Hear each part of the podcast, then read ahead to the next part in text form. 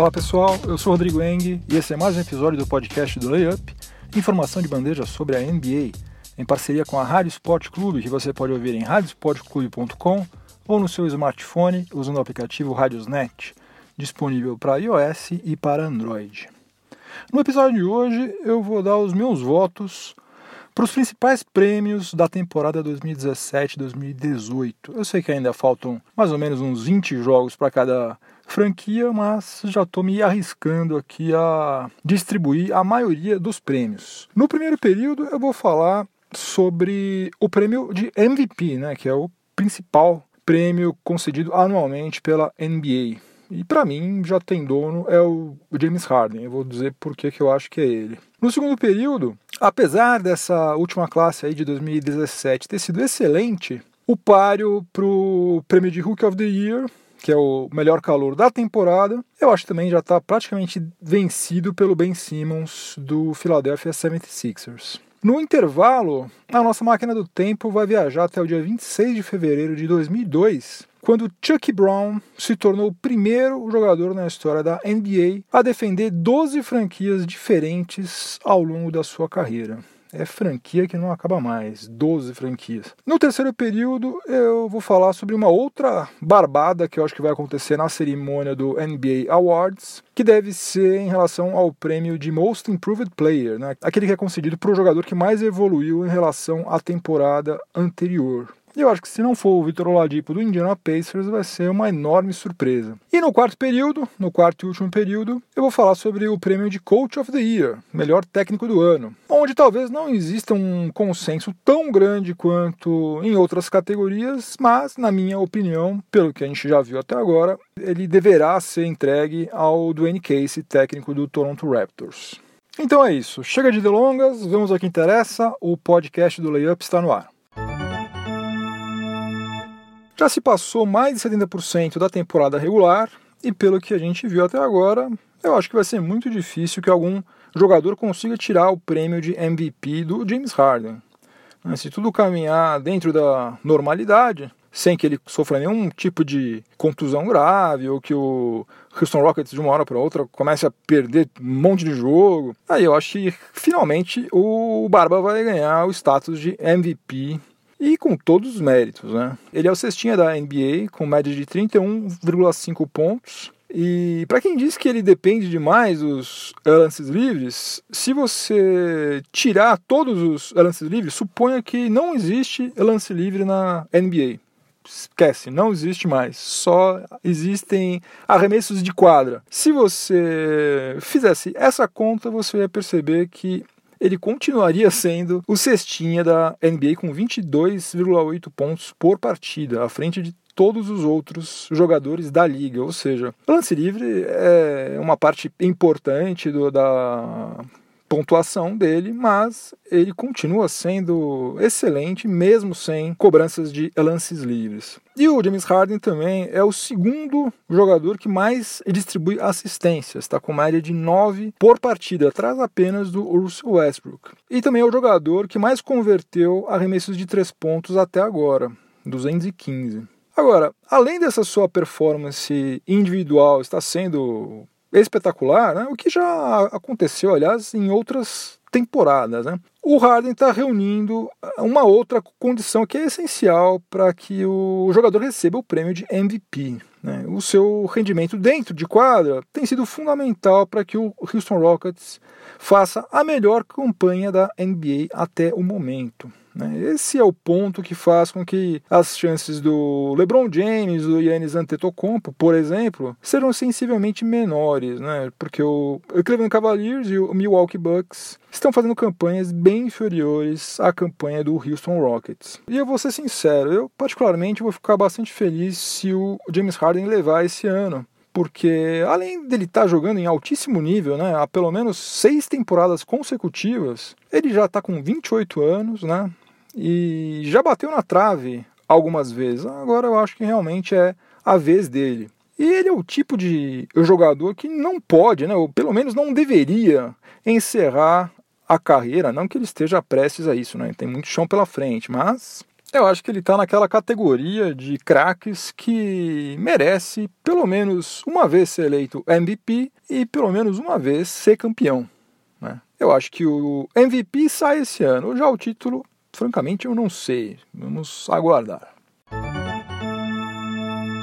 No segundo período do podcast do Layup, em parceria com a Rádio Sport Clube, eu vou falar sobre o prêmio de Rookie of the Year, o prêmio que é concedido ao melhor calor do ano. A classe de 2017 foi realmente incrível, né? Jogadores como Donovan Mitchell, Jason Tatum, Laurie Markkanen, Dennis Smith Jr., Kyle Kuzma, todos esses aí eu acho que tem absolutamente tudo, não apenas para fazerem carreiras longas e tal, mas também para se tornarem All-Stars e disputarem títulos futuramente. Agora, nenhum desses aí que eu mencionei está produzindo números sequer parecidos com os de um outro calouro, um tal de Ben Simmons, lá do Philadelphia 76ers. Na verdade, os únicos calouros que fizeram temporadas tão boas ou melhores do que a de Ben Simmons foram apenas Oscar Robertson, em 1960 a 61 e Magic Johnson em 1979, 1980.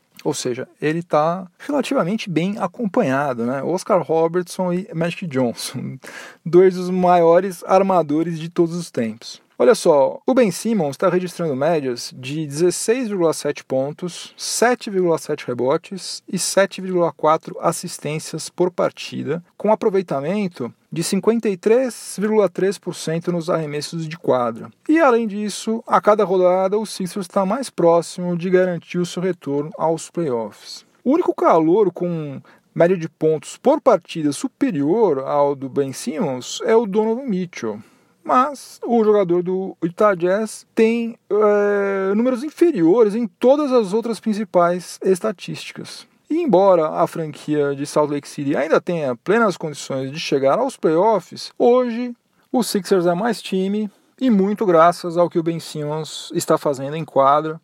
Acho que é impossível acontecer qualquer coisa que não seja darem para ele o prêmio de Rookie of the Year.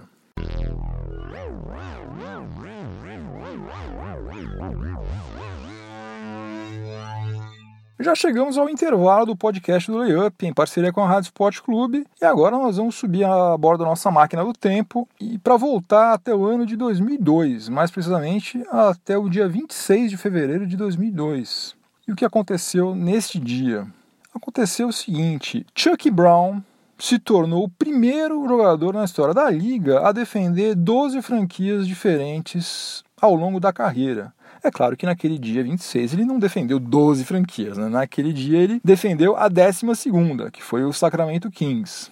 E quem é, foi Chuck Brown como jogador da NBA? Ele atuou nas posições 3 e 4, né, como ala e como ala pivô, entre 1989 e 2002. Ele foi titular em cerca de 40% das 694 partidas que ele disputou, nunca foi All-Star e encerrou a carreira dele com 5,9 pontos e 13,1 rebotes. Ou seja, não tem nada de especial na carreira dele, além dele ter realmente passado por 12 franquias. O camarada foi um verdadeiro cigano. Minto, vai, teve uma coisa importante. Ele foi campeão, né? Não dá pra gente dizer que isso não foi uma coisa importante. Ele foi campeão pelo Houston Rockets em 1995, né? Isso aí é, não vou tirar dele, né? Ele, claro que não era um dos principais jogadores daquele time, mas ele fazia parte do elenco, tinha uma boa minutagem.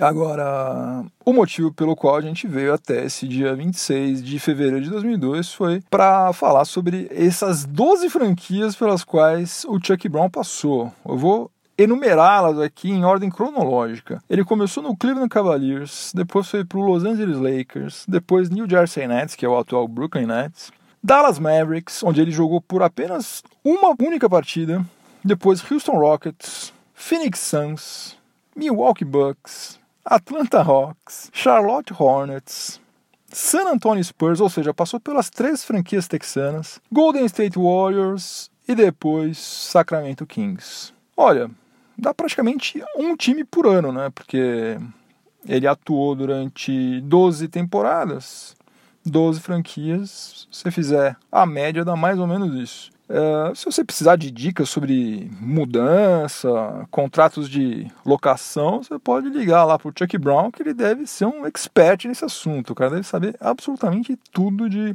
encaixotar, fazer mala, seguro, fiança, todas essas coisas, deve saber tudo, deve te dar uma aula. É, o time que ele mais defendeu foi o Cleveland Cavaliers, em 175 partidas, e em segundo lugar foi o Houston Rockets, que ele defendeu em 123 partidas. Depois do Chuck Brown, outros três jogadores repetiram essa façanha aí de peregrinar por 12 franquias da NBA. Foram eles o Tony Massenburg, o Jim Jackson e o Joe Smith. E atualmente, dois jogadores têm chances de igualar essa marca ou até mesmo de ultrapassá-la. São eles o Ish Smith, que é o armador do Detroit Pistons, está com 29 anos e já está em sua décima franquia. E um outro também é o Marco Bellinelli, que está com 31 anos e chegou agora à sua nona equipe quando assinou recentemente aí com o Philadelphia 76ers. Então, no dia 26 de fevereiro de 2002, a NBA conheceu o primeiro jogador da sua história a passar por literalmente uma dúzia de franquias diferentes ao longo da carreira: Chuck Brown.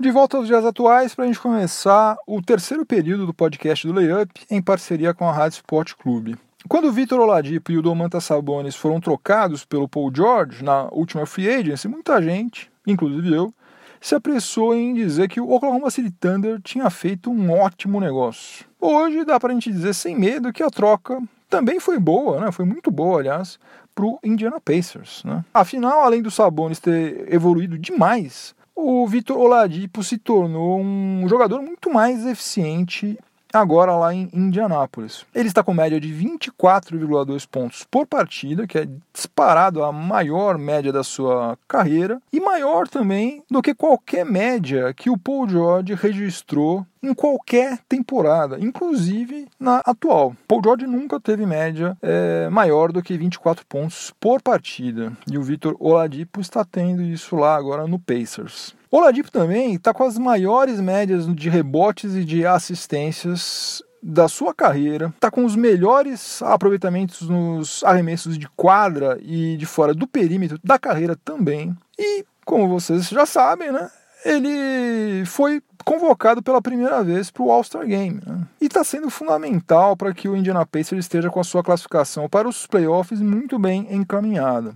E tudo leva a crer que ele vai coroar essa a temporada que ele está tendo fantástica com o prêmio de Most Improved Player, que é aquele prêmio concedido anualmente pela NBA ao jogador que mais evoluiu em relação à temporada imediatamente anterior, porque a subida de performance que ele está apresentando tem sido realmente espetacular, né? algo completamente impossível de qualquer pessoa prever que iria acontecer. Né? Ele tirou da cartola uma performance realmente incrível, ninguém estava sonhando com isso. Jogando pelo Thunder, em 2016 2017, ele atuou durante 33,2 minutos por partida e teve média de 15,9 pontos. Nessa temporada, apesar de ele estar permanecendo em quadra somente 1,3 minuto a mais que em relação à temporada passada, a sua média de pontos subiu para 24,2 pontos. Era de 15,9, subiu para 24,2 pontos, sendo que ele só está ficando em quadra 1,3 minuto a mais do que ele ficava na temporada passada. Ou seja, ele está arriscando mais finalizações, ele está com um aproveitamento melhor e, consequentemente, ele está pontuando muito mais do que ele pontuou na temporada anterior. E como além dele ter evoluído demais, ele também está sendo protagonista, né? Está sendo o franchise player do Indiana Pacers. Eles não estão nem lembrando mais que o Paul George saiu de lá. É, eu acho também impossível, realmente, acho impossível que o prêmio de Most Improved Player seja dado para qualquer outro jogador que não se chame Vitor Oladipo. Começando o quarto e último período do podcast do Layup, em parceria com a Rádio Sport Clube, e agora vou falar rapidamente sobre o prêmio de Coach of the Year da temporada 2017-2018, que, na minha opinião, deve ficar com o Dwayne Casey, técnico do Toronto Raptors que ele conseguiu revolucionar o estilo de jogo do seu time, praticamente com o mesmo material humano que ele já tinha. Né? Se você for ver, Toronto Raptors não trouxe nenhum grande jogador, nenhum grande reforço. Ele simplesmente, simplesmente, não tem nada de simples nisso. Ele conseguiu em questão de meses, mudar para melhor o estilo de jogo do Toronto Raptors, que se tornou um time que compartilha muito mais a bola, um time muito mais solidário, movimenta muito mais a bola. DeMar DeRozan é, continua pontuando bem, mas ele está dando mais assistências, tá passando mais a bola. O time inteiro tá, né, passando mais a bola. Afinal de contas, o basquete é um jogo coletivo, né? Não adianta essa história de querer resolver tudo sozinho e não dá certo. Ele conseguiu fazer com que o pessoal visse isso e os resultados a gente está vendo aí. O time é líder da Conferência Leste, está fazendo a melhor campanha da sua história e a terceira melhor campanha da NBA né, na atual temporada. Está atrás somente do Houston Rockets e do Golden State Warriors. Isso tudo a gente tem que colocar de fato na conta do, do N-Case, né, que soube tirar do mesmo grupo praticamente um resultado muito melhor do que ele obteve na temporada passada. Um outro grande mérito que eu acho que o do N-Case tem é o fato de ele ter conseguido montar um time reserva extremamente homogêneo, extremamente eficiente também, tanto no setor ofensivo quanto no setor defensivo o que é uma coisa rara, né? Ser simultaneamente eficiente nos dois lados da quadra. E esse time reserva, essa segunda unidade aí do Toronto Raptors, é. Isso aí também é mérito totalmente dele. E sem esse time reserva é, estruturado, organizado e tal, você pode ter certeza que o Toronto Raptors não estaria fazendo a campanha excelente que está fazendo até agora. Opa, vamos para o overtime, vamos para a prorrogação, porque eu preciso falar ainda rapidamente sobre os prêmios de Executive of the Year, né, que é o prêmio de pro melhor executivo da temporada, e também sobre o prêmio de Defensive Player of the Year, melhor defensor da temporada. Em relação ao executivo, eu acho que a briga vai ficar entre o Daryl Morey do Houston Rockets e o Danny Ainge do Boston Celtics. O Daryl Morey não apenas contratou Chris Paul, que eu considero um dos melhores armadores de todos os tempos, mas também levou lá para Houston as peças que estavam faltando para melhorar o desempenho defensivo do Houston Rockets, porque ofensivamente eles já eram letais, mortais. Agora eles melhoraram muito também defensivamente e não é à toa que eles estão fazendo a melhor campanha da NBA. Agora também tiro o chapéu para a ousadia do Danny Ainge, né? Tanto pela contratação do Gordon Hayward e do Kyrie Irving, né, principalmente, quanto pela seleção do Jason Tatum, né, que se mostrou um excelente jogador já na sua primeira temporada. Danny Ainge mandou muito bem, bem demais. Mas para não ficar em cima do muro, eu vou votar aqui no Daryl Morey, porque contra fatos não há argumentos, né? O Houston Rockets está fazendo uma campanha melhor, em que pese o fato também de que Gordon Hayward não está jogando, né? Isso aí não é culpa do Danny Ainge. O que, que ele pode fazer, né? O camarada se estrupiou logo no primeiro jogo da temporada e a gente não faz a menor ideia de como estaria o Celtics agora se pudesse contar com Gordon Hayward durante a temporada inteira. Né? Não sabemos e como não dá para a gente fazer suposição, só dá para a gente é decidir com base no que a gente está vendo. Pelo que a gente está vendo, o Houston Rockets está fazendo uma campanha melhor e isso tudo é em grande parte graças ao trabalho que o Daryl Morey fez. Então, o meu voto seria para Daryl Morey como executivo do ano. Em relação ao prêmio de Defensive Player of the Year, né, de melhor defensor da temporada, eu confesso que eu estou perdidinho da Silva. Não sei ainda em quem que eu iria votar, porque a gente tem o Paul George, que é o maior ladrão da NBA, quem mais rouba a bola. Temos o Anthony Davis, que é o líder em bloqueios por partida. Daí a gente tem o Joel Embiid e o Ben Simmons, que formam juntos a melhor dupla em questão de eficiência defensiva. Temos ainda o Aaron Baines, do Boston Celtics, que é o, o jogador com melhor defensive rating também tem o DeJounte Murray do San Antonio Spurs, também está muito bem defensive rating. Ou seja, tá difícil, gente. Aí nesse, nesse prêmio aí eu vou ficar em cima do muro, vou esperar essa reta final aí para ver se acontece alguma coisa que me faça pender para um lado ou para outro. Até agora eu confesso que eu estou dividido. Agora sim, fim de jogo, acabou mais um podcast do Layup. Se você estiver ouvindo esse episódio na Rádio Sport Clube, continue sintonizado que vem mais informação esportiva de qualidade na sequência. Se você estiver ouvindo em alguma plataforma de podcast, aproveite para avaliar positivamente o podcast do Layup e me dar uma força. Lembrando que você pode participar deste podcast me mandando dúvidas, sugestões, é, críticas, elogios, o que você quiser entrando no site do Layup, layup.com.br. Entra lá na página de contato, me manda uma mensagem que ela vai ser lida com toda certeza. Boa semana para todo mundo, juízo, não façam nada que eu não faria e até a próxima. Um abração, tchau, tchau.